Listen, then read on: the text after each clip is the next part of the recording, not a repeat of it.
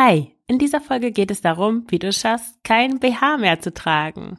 Tipps und Tricks für zu Hause, unterwegs und beim Sport.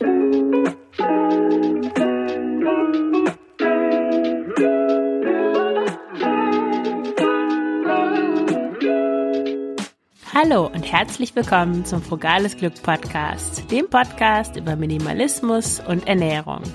Ich bin Marion Schwenne und zeige dir, wie du mit weniger Zeug und einem intuitiven Essverhalten glücklicher und selbstbestimmter leben kannst. Viel Spaß dabei!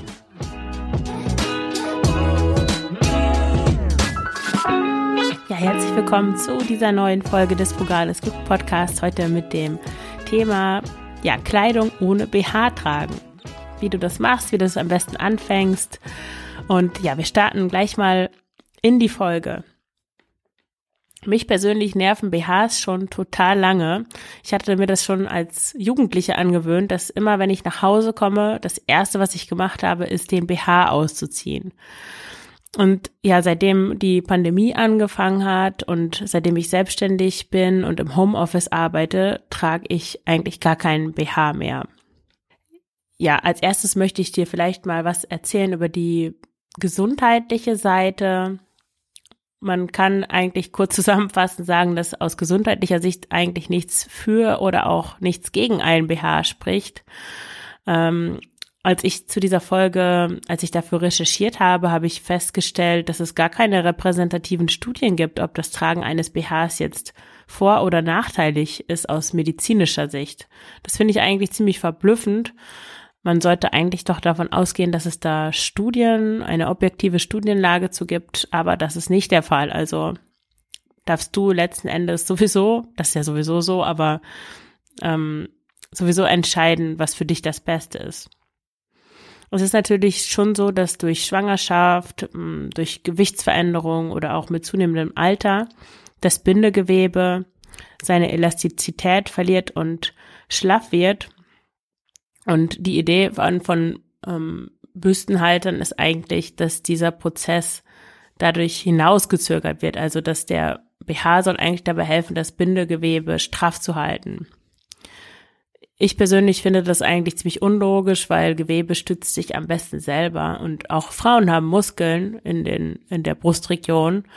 Also ist es aus meiner Sicht eigentlich logischer, die Brustmuskeln zu trainieren, ähm, anstatt sich da das, das Gewebe noch von außen zu stützen, weil eigentlich sorgt der Körper immer am besten für sich selbst. Aber wie gesagt, dafür gibt es keine wissenschaftlichen, äh, wirklich validen Belege. Es gibt nur so eine japanische Mini-Studie und auch Forschung von einem französischen Sportmediziner, hm, die zeigen, dass Frauen, die kein BH tragen, festere Brüste und mehr stützendes Gewebe haben. Ähm, ja, anderen Quellen zufolge, die du auch auf dem Blog findest, habe ich die verlinkt. Anderen Quellen zufolge ist es tatsächlich so, dass BHs dazu beitragen, dass das Gewebe nicht so schnell erschlafft. Also, wie gesagt, objektive Daten liegen nicht vor. So, aber gehen wir mal davon aus, du hast keine Lust mehr auf den BH. Was kannst du dann machen, um langsam jetzt erstmal umzusteigen? Natürlich ist es so, dass je größer deine Brüste sind, desto mehr wird auch das Bindegewebe beansprucht. Wenn, wenn du eine sehr große Oberweite hast, dann ist es vielleicht besser, nicht ganz auf den BH zu verzichten, sondern ein bequemeres Modell zu wählen. Und natürlich ist es auch hier wichtig, dass du auf deinen Körper hörst, wenn deine Brüste schmerzen, wenn du einen BH trägst, dann lass ihn weg. Und auch umgekehrt, wenn es sich unangenehm anfühlt, keinen BH zu tragen, dann guck erstmal nach einem Ersatz für dein jetziges BH-Modell. Und es ist wichtig, dass du Schritt für Schritt vorgehst und nicht einfach den BH von einem auf den anderen Tag weglässt, sondern wenn du jetzt seit Jahren täglich einen Schalen-BH mit Bügeln trägst, dann steig erstmal auf einen bügellosen Büstenhalter um und wechsle danach, wechsle danach zu einem Bustier. Bustier, wie spricht man denn das aus? du weißt, was ich meine. Äh, ein Bustier ist sowas, ähm, ja, einfach äh, ein etwas strafferes, kurzes Unterhemd, das unter den Brüsten endet. naja, und hinten geht das so, ähm, hat es so einen Ringerrücken oft. Aber nicht unbedingt. Es gibt auch solche und solche Modelle. Willst du langsam umsteigen und die angewöhnen, keinen BH mehr zu tragen, kannst du auch einfach deine Sport-BHs tragen, wenn du sowas hast. Das ist praktisch, weil da musst du erstmal nichts Neues kaufen. Du kannst deine Bügel-BHs erstmal zur Seite räumen und kannst erstmal gucken, wie das im Alltag ist mit, mit einer anderen, etwas softeren Art von Büstenhalter. Denn Sport-BHs sind im Vergleich zu Push-Up oder solchen Bügel-BHs viel bequemer. So, welche Vorteile hat es jetzt eigentlich, kein BH zu tragen? Also ich persönlich habe keine Probleme mit einer großen Oberweite und ich trage jetzt schon seit zweieinhalb Jahren kein BH mehr, auch nicht im Alltag, also eigentlich nie. Und ich möchte dir mal sagen, was meiner Ansicht nach, aus meiner Erfahrung die Vorteile sind. Das erste, der erste Vorteil ist, dass es unfassbar bequem ist, keinen BH zu tragen. Das fühlt sich so ein bisschen an wie Schwimmen, so schwerelos und einfach schön. ja, du kannst außerdem, das ist der zweite Vorteil, viel freier atmen.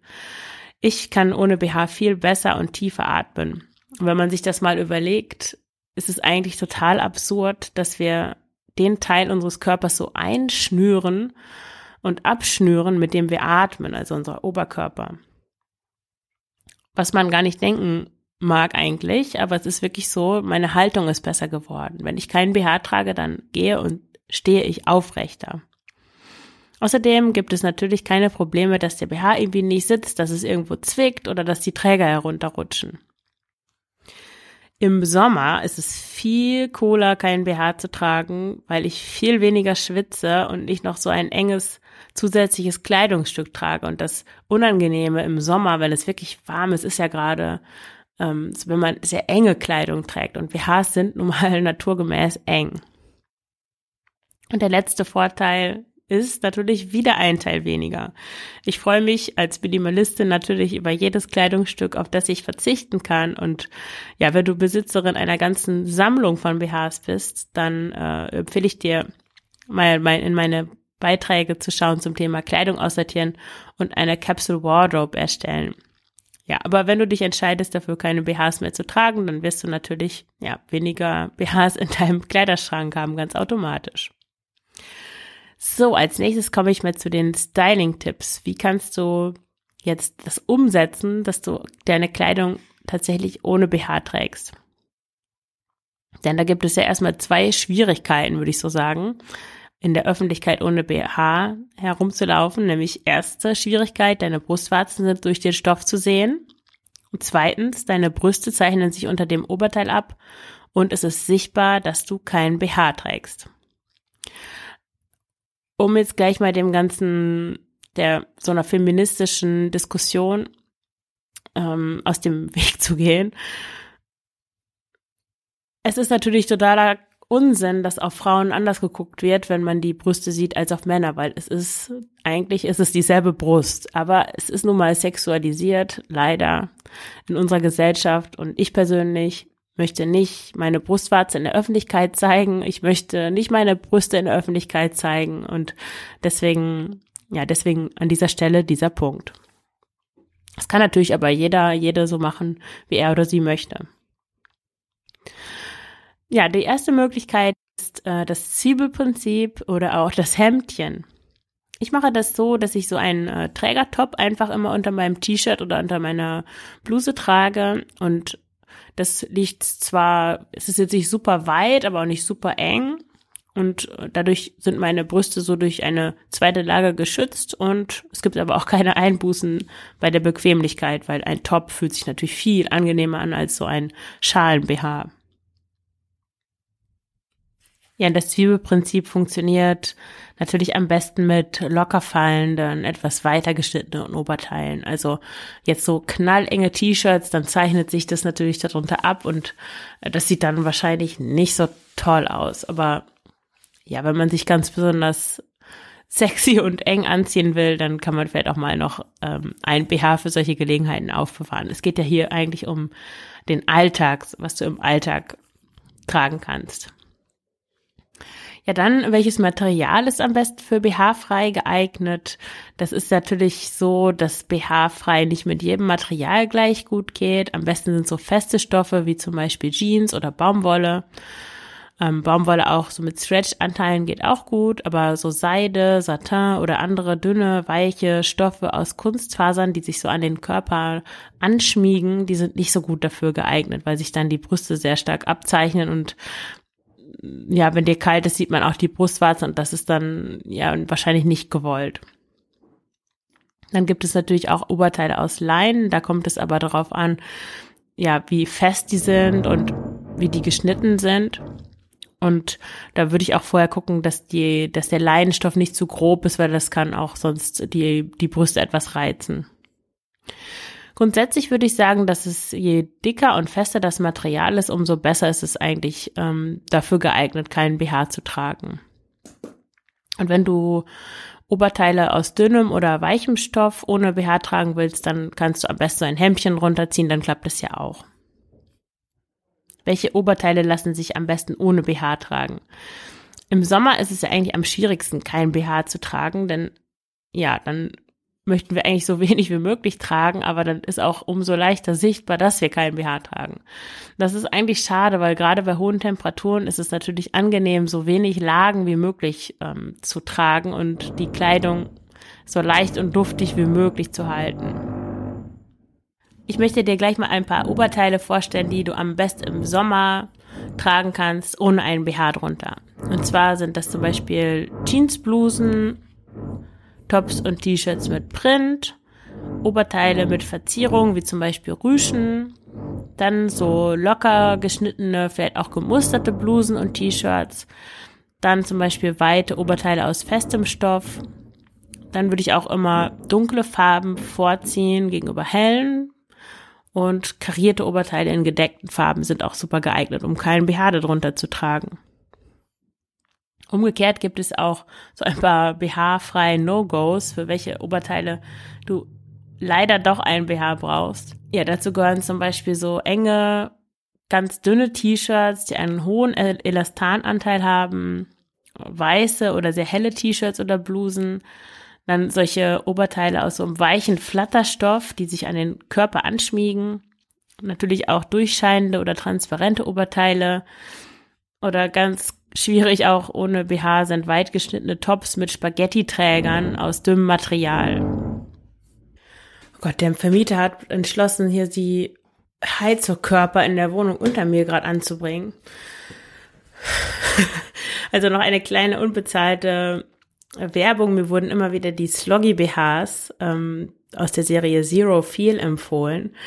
Und ich habe mir da echt mal eingekauft, was ich, ich kaufe mir selten neue Sachen, aber der hat mich echt überzeugt. Und ich habe jetzt noch, genau, also ein BH noch und das ist eben dieser Zero Feel BH von Sloggy. Und den kann man auch super unter weißen Oberteilen oder so Flatteroberteilen oder durchsichtigen Oberteilen tragen. Und es fühlt sich echt nicht an, als würde man BH tragen. Es ist echt sehr bequem, kann ich sehr empfehlen. Gerade auch für den Umstieg oder wenn du große Brüste hast. Ja, dann fällt noch Hilfsmittel. Ich habe bei der Recherche zu diesem, zu dem Artikel und zu dieser Folge habe ich äh, bin ich auf Kim Kardashian gestoßen, die sich ihre Brüste mit Sporttape für so ein Abendkleid drapiert hat. Es gibt auch so Gewebeband, ähm, das benutzt wird, um, um sich so ein, ein schönes Dekolleté zu zaubern.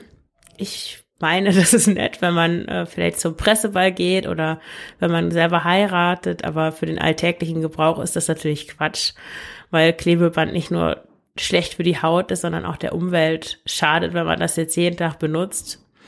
Also dann doch lieber den BH nehmen, würde ich sagen.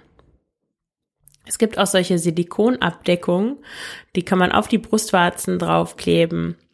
Und ja, das wäre eigentlich gar nicht so schlecht, aber ich habe dann ein bisschen recherchiert und anscheinend ist das alles nur Werbung und die Dinge halten nicht, was sie versprechen, weil sie zu schwer sind, dann zeichnen sie sich deutlich unter dem Stoff ab und ähm, halten auch nicht. Also das ist keine ähm, Kaufempfehlung, dann doch besser einen hautfarbenen BH tragen, wo man die äh, Träger abmachen kann.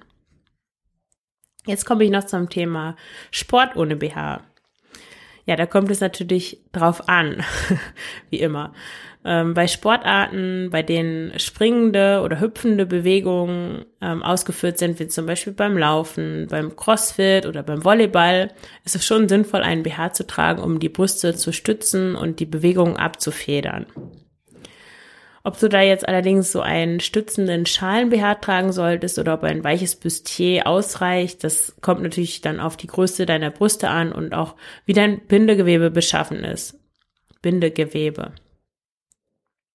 Ich habe, als ich schwanger war, zum Beispiel beim Laufen so einen panzerartigen Schockabsorber Sport BH getragen und den habe ich danach, glaube ich, in die Altkleidersammlung gegeben und jetzt trage ich einfach so ein ganz einfaches Bustier und ich hatte den auch schon mal irgendwo nicht mit dabei, dann war ich einfach ohne BH laufen, also das hat auch ge geklappt für Krafttraining, Yoga und Ausdauersport und Springen. Also jetzt, wenn du zum Beispiel auf dem Rad unterwegs bist oder auf dem Crosstrainer, brauchst du meiner Meinung nach keinen BH. Da ist ausreichend, wenn du ein gut sitzendes Sporttop hast, vielleicht in einer dunklen Farbe und aus so einem festen atmungsaktiven Stoff.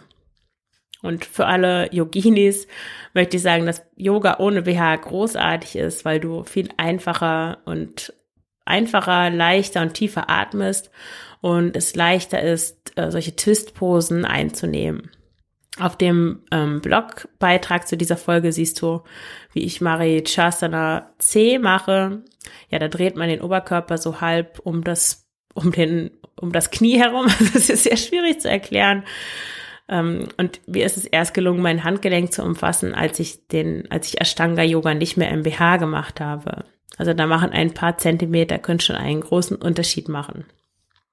Und jetzt möchte ich gerne wissen, ob du auch schon mal BH-frei ausprobiert hast. Ähm, trägst du immer einen BH oder vielleicht lässt du ihn auch mal manchmal weg? Hast du vielleicht noch andere Tipps und Ideen, die du, die du mit mir und mit anderen teilen möchtest?